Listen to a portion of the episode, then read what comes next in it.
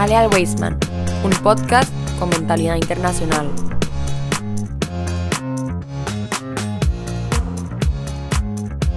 Hola, ¿qué tal comunidad Weisman? Muy buenos días, muy buenas tardes, muy buenas noches, dependiendo del horario que usted esté sintonizando este podcast. Shabbat Shalom a cada uno de ustedes.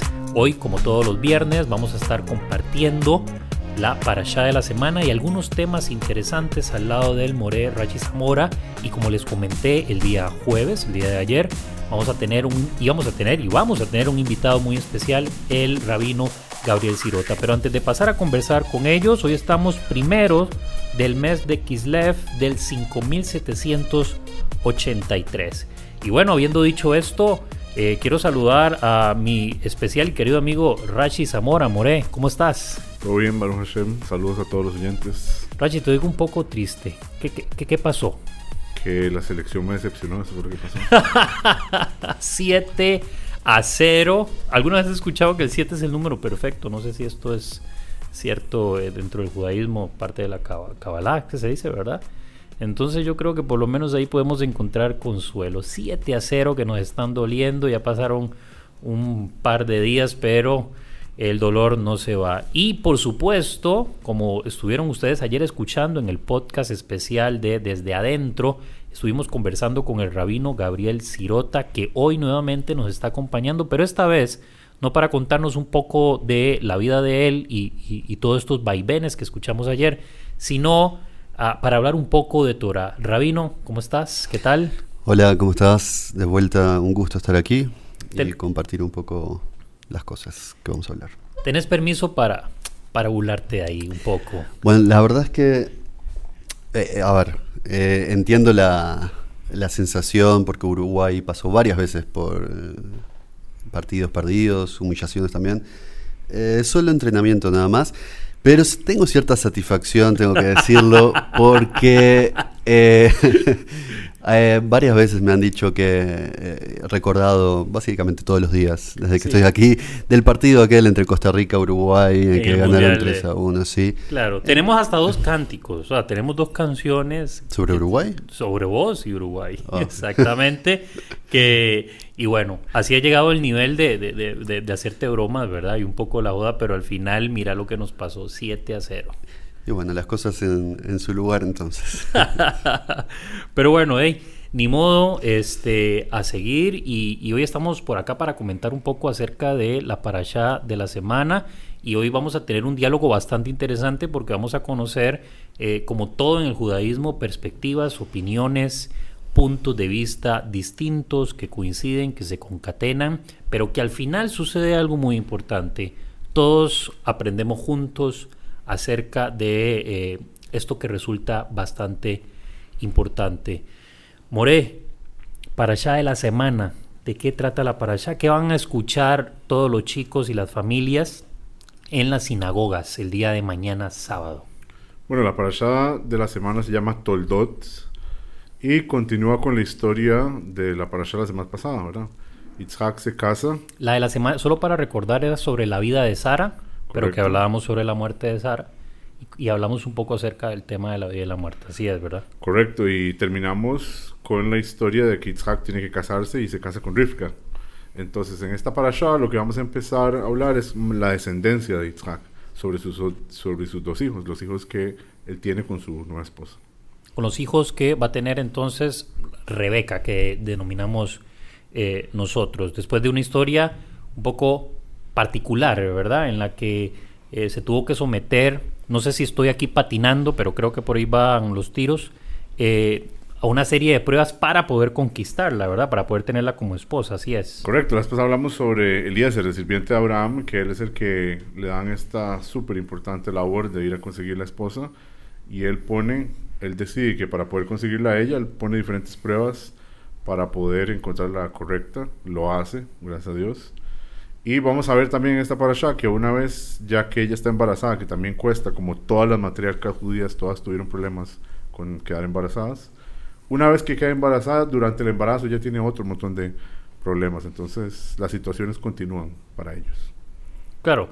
Eh, Gabriel, ¿Qué, nos puedes comentar un poco acerca de la parasha, aparte de lo que ya Rashi nos dijo y nos comentó relacionado con los sucesos? ¿Qué crees que hay ahí un tema particular que podamos conversar? Esta parasha sí tiene eh, un tema que a mí eh, me interesa mucho, es el tema, eh, es el principio de Jacob, el patriarca Jacob, el hijo de Isaac.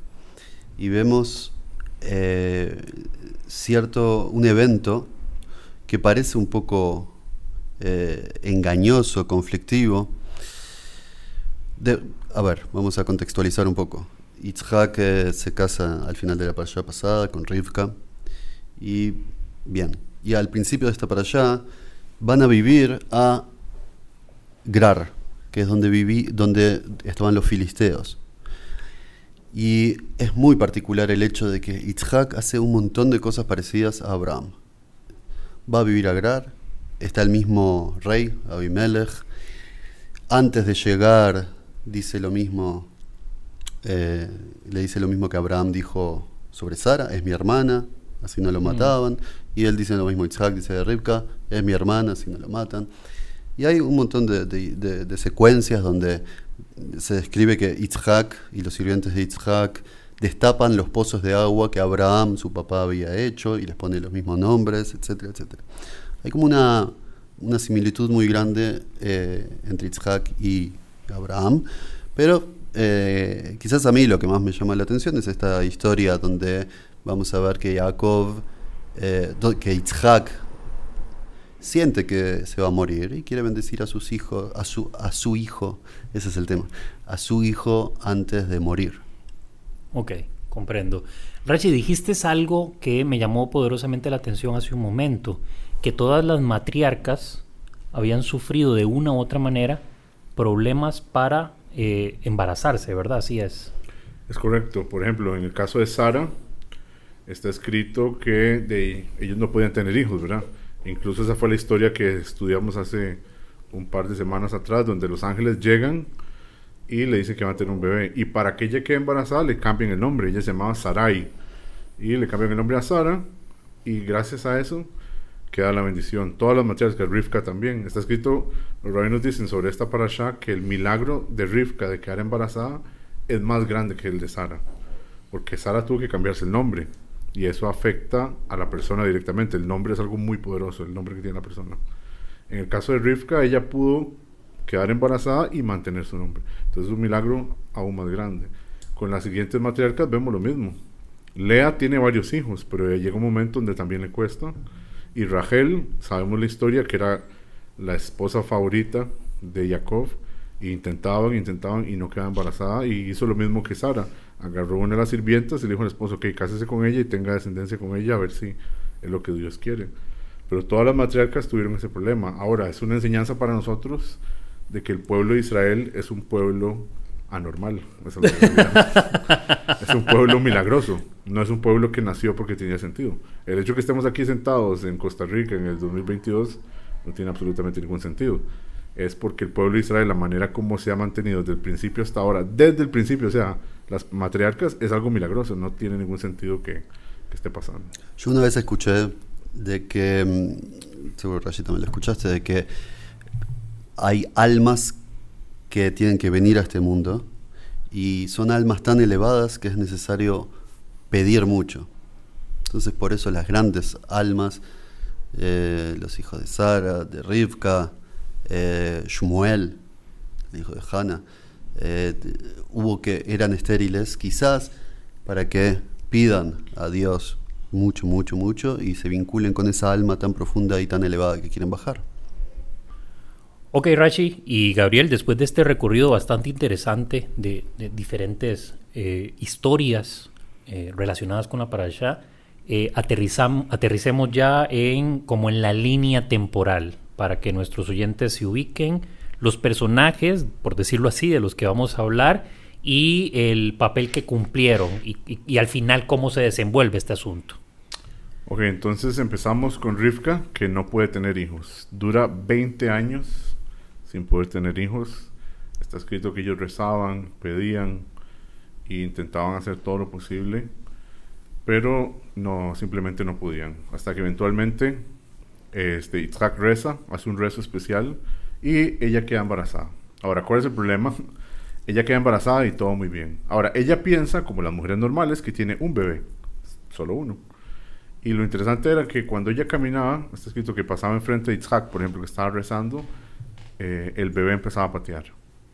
Pero de pronto pasaba por un lugar donde estaban haciendo idolatría, el bebé empezaba a patear también. Entonces a ella le molestaba y decía, ¿cómo puede ser que un bebé esté interesado en los dos?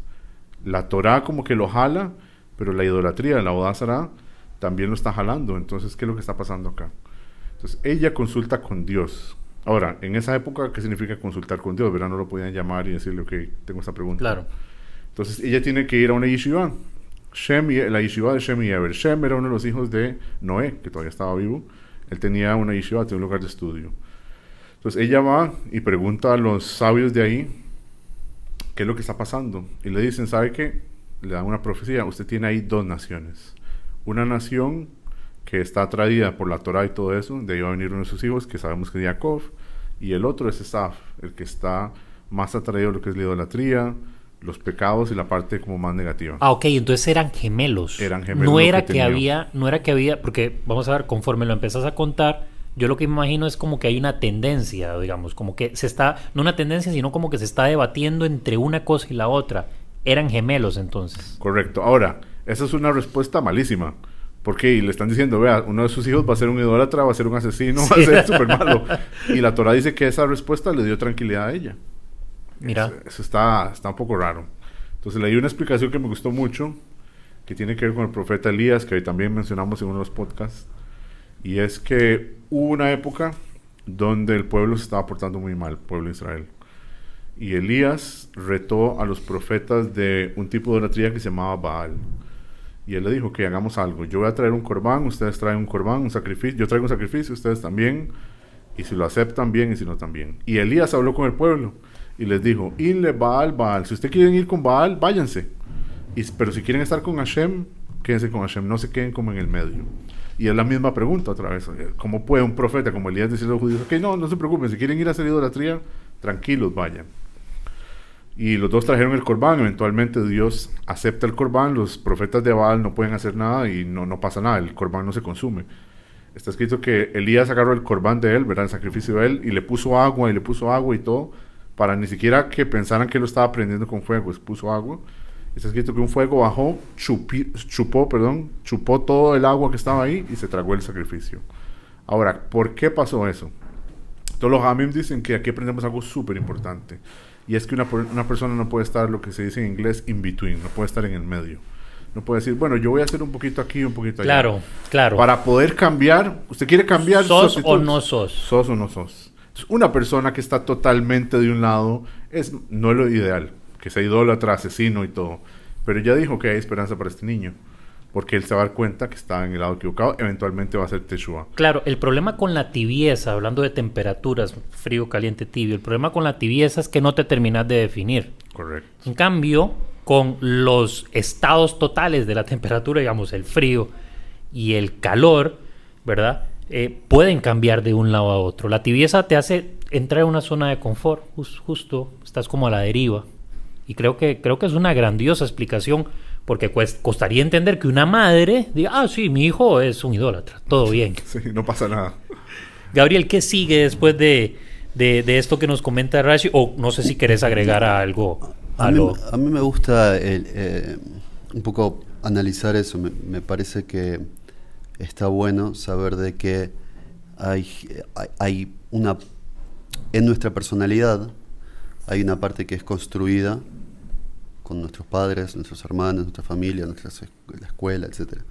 Pero hay sin duda una parte innata, genética y espiritual. Sí, me, me parece ¿Cierto? genial. Eh, no es que, lo- y eso se ve claramente, bueno, como en este caso, Esab y Jacob, o mellizos. Nacen mellizos, mismos padres, misma edad, y vemos gente diferente, con gustos diferentes, actitudes diferentes, personalidades dif- diferentes. Eh, es, es importante saber que nuestros hijos son diferentes, siempre. Entonces, los educas o te relacionas con ellos de acuerdo a la diferencia que tengan. Claro, y esto, vamos a ver, aquí no estamos aleccionando ni dando consejos familiares, ¿verdad? Pero creo que es una valiosa oportunidad para que padres de familia que nos pueden estar escuchando, personas que tienen hijos que nos pueden estar escuchando, justo entender esto, esto que menciona Rashi y menciona Gabriel, ¿verdad? Eh, eh, el punto de que eh, todos somos personas diferentes y que mi hijo mayor o mi hijo menor no tiene que seguir los pasos de mi hijo mayor. Claramente uno va a desear el bien, que este, ¿verdad? siga el buen camino, pero no va a ser el mismo, ¿verdad? Sino que hay personalidades distintas, hay, formas de entender y visiones del mundo que nos hacen canalizar las formas, perdón, canalizar las circunstancias y las situaciones que nos pasan de forma distinta. Sí, yo creo que los padres tienen que estar un poco atentos para ver qué es lo particular que tiene el hijo, para tratar de potenciar lo, bueno para bien y las cosas medias negativas, tratar de, de disminuirlas, pero justamente hay una parte que es media innata, me parece. Claro. Rashi entonces va a la yeshiva, así es, ¿verdad? Eh, pasa esto que tiene eh, eh, hijos mellizos, gemelos. ¿Qué, qué, continúa? ¿Cómo continúa la historia? Bueno, continúa que los chicos nacen, ¿verdad? Y efectivamente son diferentes. Nace primero Esaú, Esaú. Él nace está escrito que nació rojo, era un niño rojo y muy peludo. Peludo, barba peludo. No peludo como un niño peludo como nos imaginamos. Sí, sí, sí. Me imagino super cute, no sé. Un bebé con barba. Un bebé con barba. Me, acuerdo, me acuerdo de la película, me, acuerdo de la película El curioso caso de Benjamin Button. No sé si nunca la vi, si la vieron alguna vez sobre un niño que nace anciano. Entonces, claro, nace, nace como un adulto mayor, ¿verdad? Y el desarrollo es al revés. O sea, va pasando de ser un anciano a ser un adulto, un adolescente, un niño y morir, ¿verdad? Pero qué curioso, ¿verdad? Que, que... y esta particularidad, o sea... Esto representaba la parte salvaje de él, porque era ah. un niño así, era un niño salvaje. Eh, la Torah lo dice, le encantaba cazar. Él vivía en el campo, olía el campo, usted lo olía, olía a esa persona que está afuera todo el tiempo. Y después nace Jacob, que es el hermanito, que le pone Jacob por la palabra Ekev. Ekev significa talón porque cuando Jacob nace, él está agarrando a su hermanito del talón. Entonces, nace Esav, pero cuando está saliendo, de una vez viene Jacob agarrado. Qué curioso, y creo que en esta misma paracha es donde, o es en la siguiente, cuando Jacob lucha o pelea con un ángel. Falta bastante. Falta, falta todavía más, ok. Después vamos a hacer este enlace porque me llama la atención que, según recuerdo haber leído, haber escuchado, que esta lucha es que justo Jacob lo tiene agarrado al, ángel y le pide eh, que le dé, no recuerdo si era una bendición o algo así, que lo bendiga, ¿verdad? Etcétera, pero también lo tiene agarrado. Entonces, eso que me dijiste de pronto me hizo conectar con, con esa parte. Sí, en este caso es una razón específica y es la parte de lo que sería la herencia. Él lo estaba agarrando porque quería nacer de primero. Porque va a recibir, por, claro, porque va a ser el primogénito. Porque va a ser el primogénito. Ahora, hay una opinión que dice que ellos se pusieron de acuerdo en la pancita.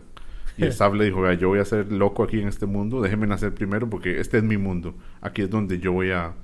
Y usted, Jacob, va a ser en el mundo por venir. Con los ángeles y la parte espiritual, que es lo que a usted le gusta, vaya usted y haga eso después. Entonces déjeme nacer primero. Y él fuerza su, su voluntad para nacer primero y se lo toma el rol muy en serio porque de verdad era un hombre bueno, la Torah dice que ellos crecieron, Jacob le llama Ishtam, un niño sencillo, un hombre sencillo, estaba sentado estudiando, y Esaf no, siempre se fue por el lado de la casa, por el lado de estar afuera, más por ese lado.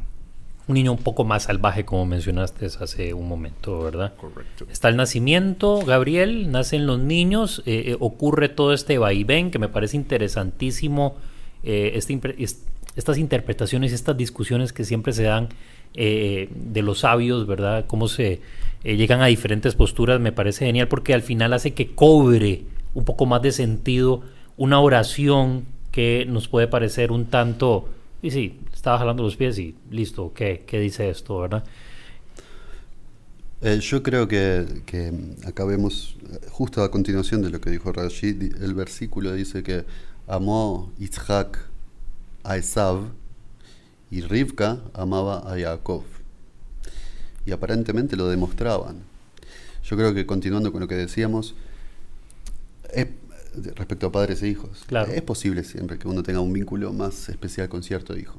Es no- normal y natural. Me parece que lo que habría que evitar es eh, manifestarlo tan abiertamente.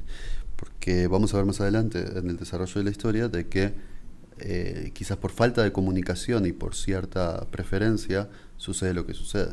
También en otras para allá, más adelante vamos a ver que Jacob, ya mucho más adulto, le regala una túnica a su hijo Yo- Yosef porque lo prefería.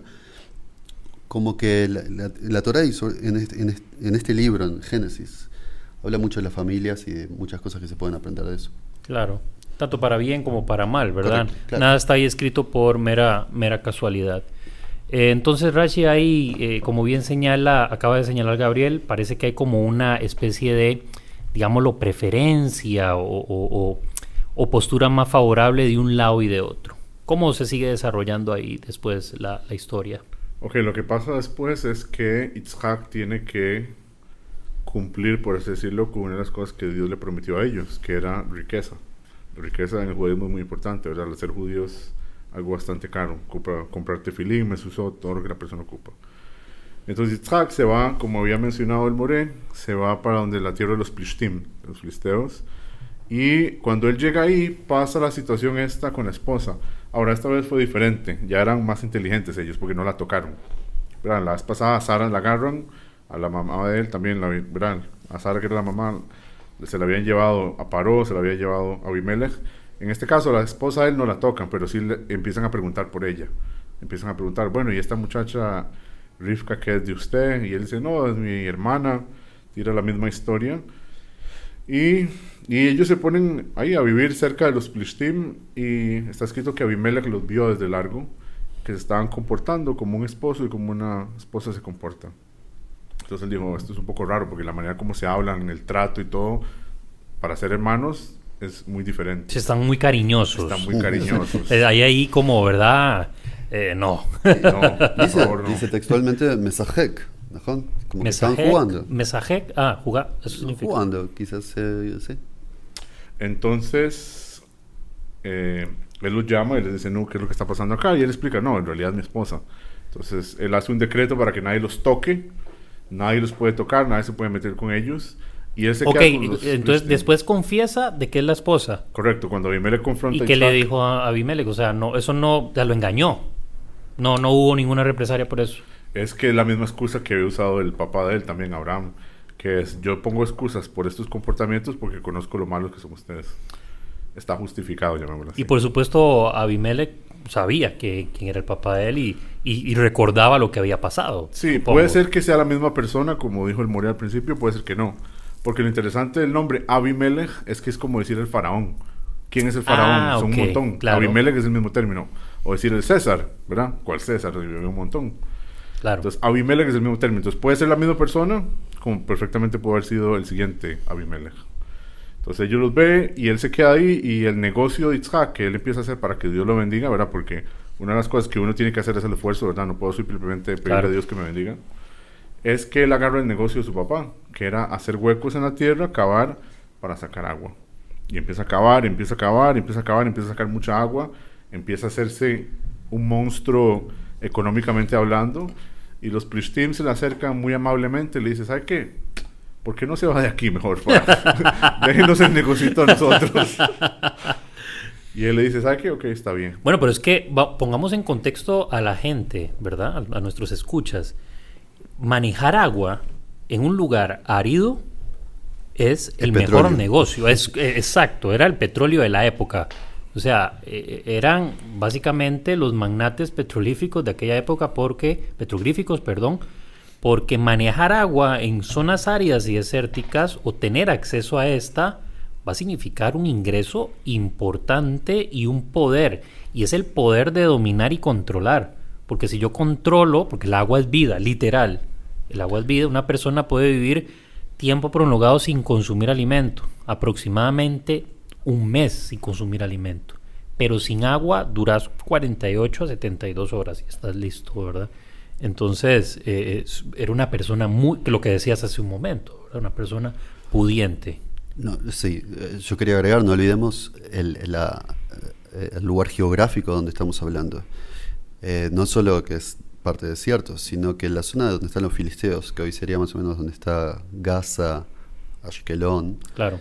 es el camino que había entre Egipto y el norte a Siria. Es el puente. Total, Sí, total. Quien controla esa zona o quien vive ahí tiene mercaderes y comerciantes Claro. constantemente. Geográficamente, al día de hoy, esa zona conecta uno, dos, tres, cuatro continentes. Tre- vamos a ver, conecta África, conecta Europa y conecta Asia. Tres, perdón. Tres continentes. Y es un paso, como bien nos decís, de comerciantes más importante que la ruta de la seda, más importante que la ruta de las especies, más, especias, perdón, en fin. Ese lugar eh, fue testigo de muchas luchas, guerras en todos los imperios. Eh, Egipto, Grecia, Roma. Claro. Quien tenía control de ese lugar. Bueno, entonces si tenían negocios, entre comillas, allí y pozos de agua, eh, seguro que le podía ir muy bien. Por supuesto. Eh, los ponen, como decimos en buen costarricense, a caminar porque les dicen, vea, mejor váyanse y... Eh, de la historia básicamente es que ellos empiezan, la, man- la manera como de acercar el tema es decirle, mira, es que usted dice que ese pozo lo hizo su papá Abraham, pero a mí me parece que yo, que fue mi papá el que lo hizo. Y empiezan con esa excusa, llamémoslo así, o con ese, será un poco feo, pero con ese cuento, Exacto, sí, sí, sí, con esa historia. con esa historia. Y entonces se pelean por varios lugares y hasta que al final dice, ¿a qué? Yo me voy. Entonces Itzhak se va y Dios se le aparece. Dios le dice, Itzhak, ok, usted acaba de dejar su imperio económico allá. ¿Usted cree que ahora yo ya no lo voy a bendecir? Dios se le aparece y le dice, el pueblo de Israel, ¿verdad? Milagroso. O sea, no se preocupe, yo lo voy a mantener a usted. Voy a ver cómo voy a hacer para darle el dinero y todo. Y usted va a ser una persona que va a tener mucha bendición. ¿Qué es lo que pasa? Los Plishtim se dan cuenta que una vez que se va Isaac, los pozos empiezan a secarse. ¿Por qué? Porque la bendición no venía del pozo, la bendición venía de Dios. Una vez que no está el representante de Dios en la tierra, que en este momento sería Isaac, de ahí ya no hay negocio. Entonces Abimelech estratégicamente se le dice, ¿sabe qué? ¿Por qué no hacemos paz? No sé, Sí, sí. suena bastante bien, ¿no? paz, paz mundial. Váyanse, pero ¿por qué no somos amigos? Exacto, sí, exacto. Entonces le dice, ¿sabe que hagamos paz? Y vuelva, vuelva a vivir con nosotros. Acérquese a vivir con nosotros. Y él dice, ok, podemos hacer paz, pero hasta ahí ya nomás. Dios ya, me, Dios ya se me apareció a mí. Ya me dijo que la bendición, ya me doy cuenta. O sea, Dios me lo dijo a mí. Pero ahora usted es la prueba más grande. Yo no estoy ahí, ya no está la bendición. Y ellos terminan como es. Él termina como ese tratado con Abimelech. No terminan peleados. Como mencionamos en el podcast pasado. Eventualmente los Plishtim van a ser uno de los enemigos, enemigos perdón, más grandes de Israel. Pero ahí quedan como. La relación termina ahí y queda bien. No quedan en mal. Ah, Ok, bueno, hay un, hay un buen cierre y al final supongo que entonces que el agua volvió, tal vez no a raudales, pero sí para seguir sosteniendo, digamos, el business que era para Abimelech y, y- y su gente tener pozos de agua por ahí. Gabriel, ¿qué más nos puedes ahí aportar ahí? O seguimos con la línea de la historia. Podemos seguir con la línea, solo Claro. que hay algo que, que hay que retomar. Antes de que se vayan para esta parte geográfica, sucede un evento que es fundamental, que es que eh, Jacob le compra la primogenitura a Esav. Esav es el primogénito, Sí, es el, ajá, le sale primero. Y Sí. tiene ciertos derechos, eh, sobre todo por- de herencia, por ser primogénito. Es verdad, porque ahora hablamos o comentaste de que en este caso Isaac amaba a Jacob. Pero a, habían... a Eh, perdón. Itzhak amaba a Esav Ok. y Rivka a Jacob. Ok. Sí. Entonces, eh, Jacob ah, nos, nos cuenta que está cocinando un guiso de lentejas rojo. Eh, el Midrash dice que estaban eh, haciendo duelo por la muerte del abuelo Abraham. No dice el texto de eso, pero el Midrash nos cuenta de que estaban en, en- en- época de duelo y se acostumbra a comer. Hay ciertas comidas eh, típicas de duelo, entre ellas la lenteja, porque la lenteja es redonda, queriendo decir como que la vida empieza y termina en un círculo, por así decirlo. Claro. Eh, y viene, está cocinando Jacob el guiso de lentejas y viene Esaf muerto de hambre y dice, por favor, dame de comer de eso. Y Jacob le dice, con mucho gusto, te lo doy de comer si me vendés la primogenitura. Claro. Si tengo los derechos de primogenitura, te doy un plato de, de guiso. Y Pero a dice- ver, antes de que continúes, Sí. o sea, estos canjes se podían hacer. Se podía, o sea, se podía hacer, can- canjear. Mira, yo soy el primogénito, hagamos un negocio, yo quiero ser ahora el primogénito. Supongo que, por la, dado que el, el tema de here- eh, eh, herencia es un tema legal, Claro. supongo que se podría hacer esos, ese tipo de, de canjes. Un pequeño aporte nada más en relación a esto. Rashi explica por qué es que sí se podía hacer. Y es que, para decirlo de una manera muy elegante, cuando una persona va a quedar embarazada y el papá, que nosotros sabemos es el que da la semilla para que los bebés nazcan, Así es. la primer semilla que entra es el primogénito en realidad. Pero si usted tiene gemelos, es el último que sale. Entonces Jacob dijo, no, yo fui el primero que yo entré. Mm, Ahora cuando nacimos, ¿por qué es que salimos? ¿Por qué salió, Esaf salió de primero? De, ahí, porque en el orden de, yo, Claro. yo entré primero y quedé atrás. claro. Entonces, de ahí fue injusto. Ahí es donde él tiene derecho. En realidad no se podría hacer eso. Yo no puedo ir donde. Bueno, yo tengo, una hermana mayor, pero es diferente. No podría decirle a ella, ok, véndame su primogenitura, porque es diferente. Nacimos en otras épocas. Pero ellos nacieron juntos, fueron concebidos juntos. El primogénito debería ser él. Por eso. Cuando ellos salen, ellos salen en el orden como entraron, básicamente. Primero, el primero no salió primero, porque estaba al puro final. Y así es como funciona de una manera. Sí, como física. funcionó ese canje, digamos, ¿verdad? Que, que- que interesante. Aquí yo creo que hubiéramos podido pasar horas y, y si no hubiéramos leído esa interpretación, aquí le estuviéramos dando vueltas, ¿verdad? Pero súper, súper interesante esa Rash de in- dicha por Rashi interpretando a Rashi. Era un, Rashi. un- un sabio, un ideólogo, un estudioso. Es el principal comentarista de la Torah y de la Gemara. Bueno, entonces casi nadie, ¿verdad? Sí. Ah, bueno, Gabriel, entonces puedes Ahora, continuar. Entonces, eh, Esav le responde a Jacob, ¿qué me importa la primogenitura? Yo tengo hambre ahora. Claro. Ah, ¿De qué me vas a abrir? Toma, te doy la primogenitura, dame el plato de guiso. Como dijo Rashi, era un hombre más salvaje, más vinculado al campo, más vinculado al aquí y ahora, y no tanto en lo espiritual o planificación a futuro.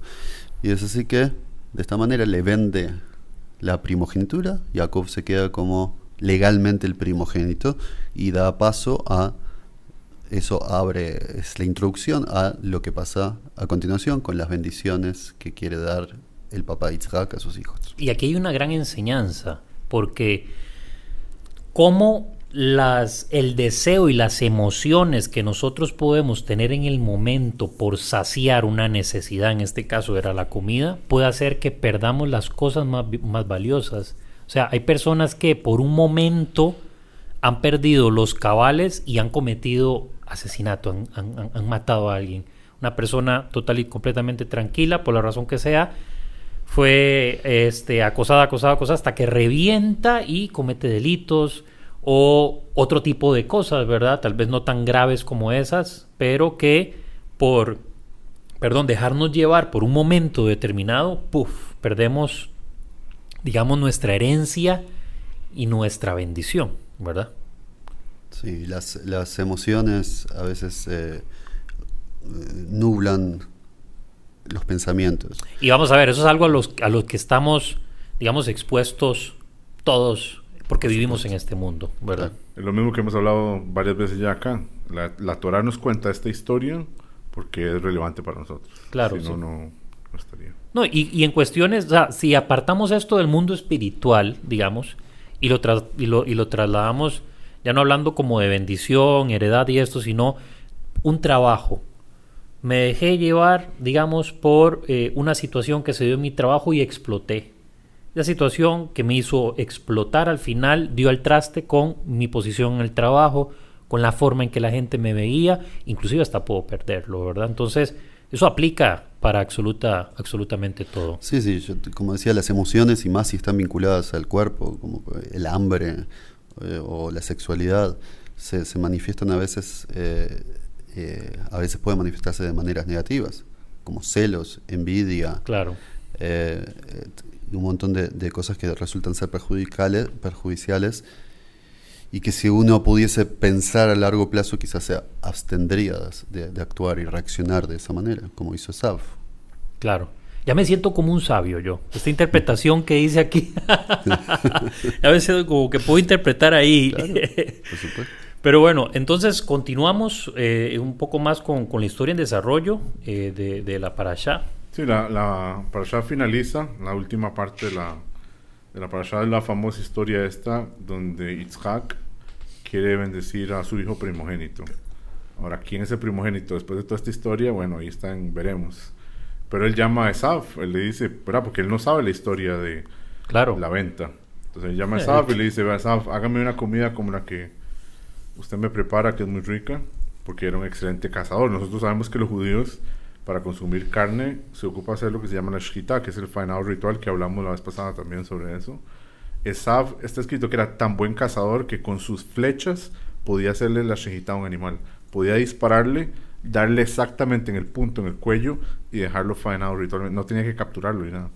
O sea, la- de una vez aquel cálculo, me, me recuerda a las películas de del Señor de los Anillos a, a- a Legolas, no sé si Ah, vieron, sí, ¿verdad? Que era un excelente arquero y que donde ponía el ojo, ahí iba directamente la Pero esto ya me sorprende muchísimo porque hablábamos en aquel programa que el corte tenía que ser milimétrico, quirúrgico y exacto.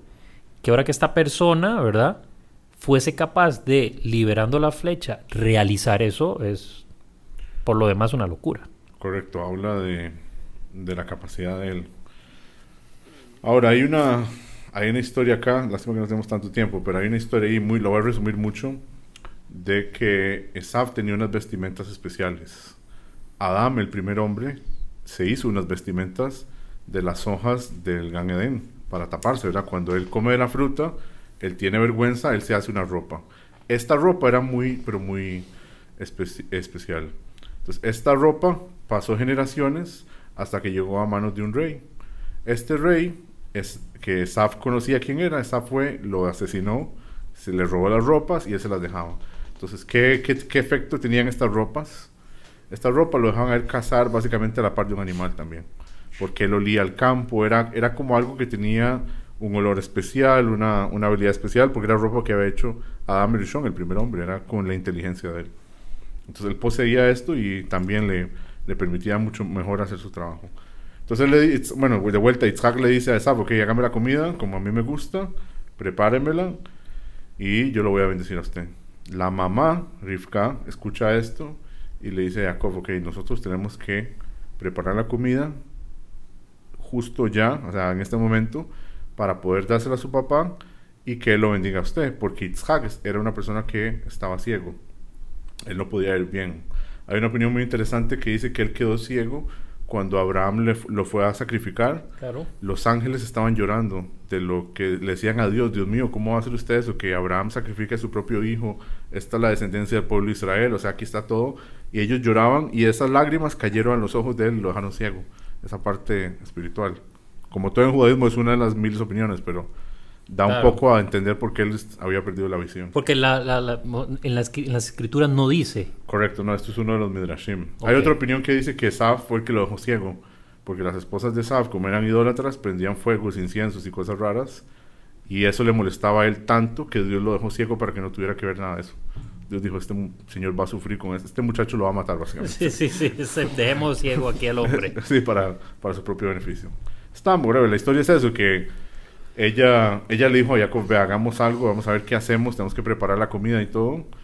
Y usted va a entrar, yo le voy a, eh, voy a agarrar parte de los cabritos que vamos a sacrificar para la comida, lo vamos a poner a usted en las manos, el pelaje, para que cuando su papá lo toque, sienta que es Saf. O sea, le hizo un disfraz Le hizo un disfraz de Saf. de Saf.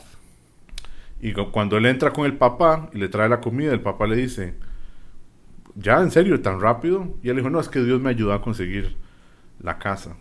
Y entonces lo toca y dice, sí, este es peludo como Esaf, pero habla como Jacob. Ahora aquí los rabinos nos enseñan algo muy interesante y es que no era el tono de voz. Podí- él podía hablar como su hermano. Es la expresión, no, es que Dios me ayudó. Él decía, no. Sí. Nunca- Este, este va a decirme que Dios, si es verdad, le gusta andar allá en, lo- en los campos, en las praderas, en cualquier otra cosa, menos en relación con Dios. Exacto, entonces él dijo, no, este no, no es Esaf, pero lo tocó y él dijo, bueno, de- debe ser. Él se come la comida y lo bendice.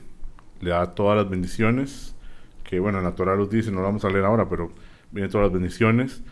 Una de las cosas que sí le dice es que todo esto es como condicional. Cuando los judíos se porten bien, por así decirlo, él va a estar arriba, Jacob, pero si se porta mal, su hermano es el que va a estar encargado de él. Entonces, asegúrese que su descendencia mantenga la tradición. Lo termina de bendecir, lo abraza, le da un kush, le da un beso, va en su camino y en ese momento entra Esaf entra y le dice al papá, ok, aquí está la comida, cómasela. Así como Sí, hablaba él. sí. Deme lo que Mándese. yo quiero. Y, y aquí está la comida, cómala y bendígame. Y dijo, no, yo ya lo bendije, yo lo- ya le di la bendición. Y dijo, no, usted no me ha dado nada a mí. Dijo, sí, claro que yo ya lo bendije. Dice, no. Entonces él le dice, ¿sabe qué? Yo ya no puedo, yo ya no puedo bendecirlo a usted porque yo ya comí. Yo ya le di la bendición a su hermano, yo ya comí y listo. Que uno podría ponerse a pensar, y no puede comerse un bocadito y darle una bendición Sí, pequeñita, o sea, por lo sí, menos. sí, sí, vos me decís eso y yo me quedo, pero eh, ¿Verdad? Sería Sí, una... sí. Sí, como decir control C, control V, ¿verdad? Se lo quita usted, se lo pongo al otro. Entonces aquí viene otra parte interesante y es que esto ocurrió durante Pesach, del ceder de Pesach. En Pesach, cuando uno come lo que es el aficomán, que es el postre, después del aficomán usted no puede comer nada más. Por eso ellas se aseguraron darle al papá pan con el con el con el- la comida que le preparó, o sea, la comida que le preparó la mamá.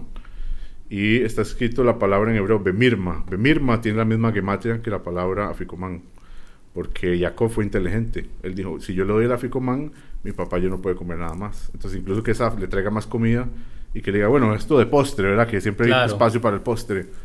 No, ya no, ya no podía bendecirlo. Obviamente Saf se enoja mucho. En ese momento se promete a sí mismo, yo voy a matar a mi hermano. No lo voy a matar ahora porque amo a mi papá. A la mamá no tanto, pero al papá lo amaba. Y cuando mi papá se muera, yo voy a matar a mi hermano. Y llora y llora y, y, tiene como un poquito de, de sentimiento por él y le da unas bendiciones, lo bendice, le dice, bueno, usted va a vivir por la espada, esa va a ser como su profesión, usted va a estar enfocado en la guerra, va a ser muy bueno. Y es interesante porque nosotros sabemos que Sav, que era Edom, le llamaban Edom el rojo, de ahí viene Roma, que eran los cascos rojos y todo eso de Roma, es Edom, son wow, ellos, wow. que tenían de seguro esa Y que, no, y que vivieron por, es que, y que vivieron por la sangre. Si hubo un imperio, o sea, que el mongol que fue uno de los más grandes y no el más, y todos los que usted quiera, pero un imperio que vivió por la sangre fue Roma definitivamente. Y las técnicas que ellos desarrollaron en guerra y todo esto. Claro, Eso es algo que es una bendición de Dios, el poder desarrollarlo, es inteligencia. claro, totalmente, técnicas de guerra y demás. Qué importante es la bendición de un padre. Mm. Qué importante es tener este tanto así que un hermano es capaz de eh, comprar y negociar o canjear esa primogenitura, vestirse de su otro hermano para obtener la bendición y el cariño de su padre. Sí, a mí me, me- me llama mucho la atención en este episodio. Tengo muchas preguntas sobre este episodio. Eh, lo primero es, Itzhak quiere bendecir a Esav. Él sabe que es un cazador y no quiere bendecir a alguien que, que es, eh, digamos, el prototipo de lo que es lo espiritual, Claro. Jacob. Es que, ¿En qué está pensando Itzhak? ¿Cómo puede ser? Segundo, eh, ¿qué pasa entre eh, los esposos, Itzhak y Rivka? ¿No pueden hablar y decir, eh, Rivka, en vez de decirle a Jacob, vamos a engañar a papá, no puede ir Rivka a decirle a Itzhak, a su esposo? Me parece que no corresponde que le hagas la bendición a Esav, Jacob es el que tendría que hacer. Hay un montón de cosas que me llaman mucho la atención. Eh, pero cuando uno ve en profundidad los versículos y los analiza de verdad y en, todo el contexto se da cuenta de que hay, un camino. Porque a- hay algo que a veces nos olvidamos, es que al final de la para allá, y ya con eso podemos, quizás eh, se puede ir redondeando por lo menos la historia, al final de la para allá, cuando ya se descubre todo el, entramado y todo el engaño y todo eso, Rivka le dice a. Bueno, dijimos que Sav dice: Quiero matar a. Voy a matar a mi hermano Jacob, pero voy a esperar a que muera mi padre. No eh, honraba mucho a sus padres, no quería ni siquiera que sufra por eso. Entonces, Eh, Rivka le dice, huí, huí, vete a donde yo nací, por esas tierras, la zona de Irak, por ahí, hasta que se tranquilice Esav. Después te mando a buscar. Estamos hablando que eran kilómetros, ¿verdad? Por supuesto. No era la vuelta. Muchísimo. Y de hecho, eh, no va a volver temprano, se va, eso le vamos a dar la, la allá que viene, va a pasar más de 20 años allí.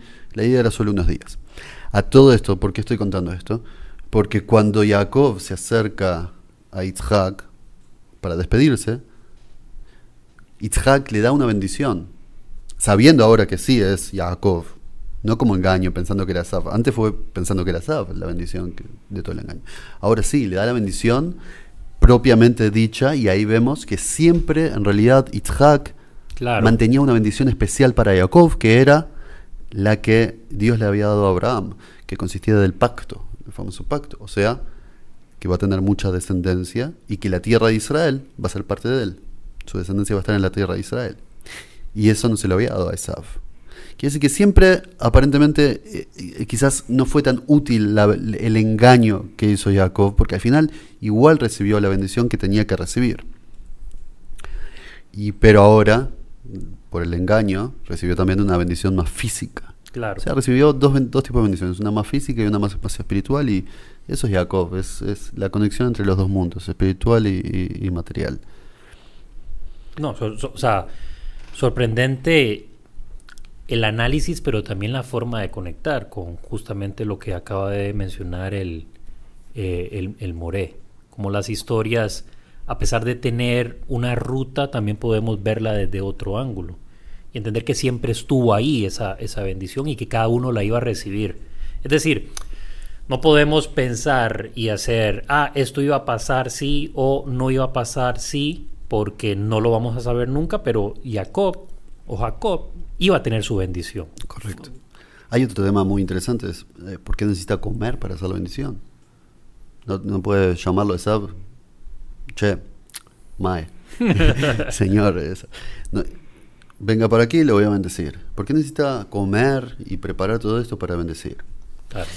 hay, hay, hay unas. un- A mí me parece muy interesante. En Hasidut sé que también lo hablan de esto. Eh, y si uno ve en la para allá, hay un montón de verbos sobre los sentidos: ver, oler, saborizar. Eh, es como que nos están diciendo, y aparentemente esa es la enseñanza, que la bendición recién puede pasar cuando la persona se conecta con lo material. Una cosa es ser religioso espiritual, desconectado de lo material. Y otra cosa es poder saborear un buen plato, no sé, un buen guiso, un buen asado, Claro. y conectarte con lo espiritual a través de eso. Claro. Es más difícil, pero es más real, y ese es el objetivo del judaísmo. Quizás ahí cuando Yitzhak comió, y se conectó de verdad, en profundidad, con el campo, con la creación de Dios y todo eso. Entonces ahí pudo vincularse y ahí largar la bendición. Y, y por supuesto que tiene todo el sentido del mundo. El, el- el el alimento del cuerpo es tan necesario como el alimento del, del alma, del espíritu. Por ¿verdad? supuesto. La historia entonces cierra ahí o aún no un, hace. un detallito nada más pequeño. Bueno, yo, a Jacob lo mandan donde Labán. Yo supongo que a Jacob le dijeron, bueno, tenemos buenas y malas noticias. Buenas noticias es que tiene un lugar para escapar. Malas es que le toca ir donde Labán, el que hablamos la, la Claro. semana pasada, ¿verdad? Sí, el sí. interesado. El interesado, el que sí, mira, que no me lo compres, pero es tanto Exacto. este. Y una, una cosa que dice la parasha al final, que la verdad que es bastante bonito, es que Esaf de cierta manera se arrepintió porque él dejó sus esposas que él tenía y se casó con las hijas de Ismael. Ismael era hijo de Abraham. Entonces él dijo, mi papá no está contento con las relaciones que yo tengo, ¿verdad? Yo tengo, relación con estas personas que eran los descendientes de Canaán, que no eran parte de la familia. Y él dice, si eso es algo que también le da como felicidad o le va a cierto najas a mi papá, él se divorcia de esas señoras que estaban trayendo tal vez el opuesto de bendición a su hogar y busca las hijas de Ismael. Les dice, ok, tal vez estas no son las ideales, pero por lo menos son familia, por lo menos están conectadas. Entonces se ve ahí como un poquito más de lo que tuvo Esaf para igual otra vez volver a respetar a su papá, darle como ese cabo, ese honor que él quería. Y yo creo, no sé, esto no lo he visto escrito, pero que también es importante ver que tal vez el papá nunca le dejó saber a él que eso era importante. Tal vez el papá le dio por, por entendido. Obviamente usted debería casarse entre familias, era costumbre de nosotros. Claro. Y él después de la situación con las Brajot y todo dijo que esto no es jugando. A mi papá, ¿verdad? Este tipo de cosas le importan. Y él deja el estilo de vida que estaba llevando y se casa con las hijas de Ismael porque dijo, ok, son, son familia. Son de otro lado, pero son familia. Sí, totalmente. Eh, Gabriel, no sé si quieres cerrar con algo, un último comentario. Eh, respecto a la bendición esta, solo quería decir, ¿por qué tiene, hay un comentarista que dice, ¿por qué tiene que venir las cosas eh, en ese formato de la bendición a través de un engaño? ¿No? Como que... Claro. ¿Por qué tiene que pasar así? Y bueno, eh, a veces, y, y tiene que ver con lo que dijimos del embarazo las personas, las mujeres que son más estériles se tienen que rezar. A veces, cuando tiene que llegar un pasar algo muy bueno, a veces no va derecha la cosa. A veces es necesario dar una vuelta Claro. y finalmente uno encuentra la, la, la manera. De hecho, eh, Jacob, eh, de ahí viene el nombre, y todo lo que le sucede a él no es una vida recta, en línea recta, sino sinuoso, como Ekev, como el talón. ¿sí? Entonces, eh, a veces hay que tratar de, eh, si uno no puede enfrentar las cosas de manera derecha, buscarle, buscarle la vuelta por un lado por el otro para tratar de llegar al, objetivo que uno quiere. Claro, totalmente de acuerdo. Muchas gracias, Gabriel Moré. Muchísimas gracias. Sus enseñanzas siempre creo que son, además de edificantes, creo que resultan, eh, además de eso, interesantes y, y siempre, al menos a mí, sé que a, a nuestros oyentes nos dejan siempre con una espinita para seguir eh, aprendiendo sobre eh, estas historias que están escritas en la Torah y todas estas cosas que usted nos revela a través de los comentarios de los sabios que usted conoce. Al rabino Gabriel, de verdad que para el programa, para la institución y para todos nuestros oyentes, creo que nos dejaste un gran aprendizaje, visiones, como hablamos y como dije al principio, que se concatenan de una u otra forma, porque creo que esto justamente es el judaísmo, así que también a vos muchísimas gracias por haber participado en estos programas que el Dream Team, ¿cuánto tenemos ya, Rashi? El Dream Team, ¿cuánto tiene? ¿Cuántos programas tenemos? Creo que este es el cuarto, ¿verdad? Sí, el cuarto. Este es el cuarto, ya tenemos un mes. Un mes, adelante Moreno, no se preocupe si tiene que estornudar porque hemos hablado bastante hoy eh, durante una hora. Entonces, eh, cumplimos ya nuestro primer mes y esto es, por supuesto, gracias a todo el apoyo que nos ha brindado la institución. Estamos seguros que vamos a seguir cumpliendo meses y, si es posible, años al lado de cada uno de ustedes y de las enseñanzas que tiene que compartirnos el More Rachi Zamora. Y en esta ocasión el, rabino Gabriel Cirota desde Uruguay que esperamos que no sea la, eh, la última vez que está por acá, ni la primera ni la última vez que está acá con nosotros y por supuesto muchísimas gracias a todos ustedes que nos acompañan con un clic desde casa, de camino al trabajo, en su cuarto con el celular, eh, en fin, en estas plataformas digitales que hemos encontrado un espacio para hablar de Torah, para hablar de enseñanzas que son edificantes y por supuesto para aprender junto con este Rashi y en esta ocasión junto con Gabriel. Les enviamos un enorme abrazo, Shabbat Shalom, que tengan una excelente semana.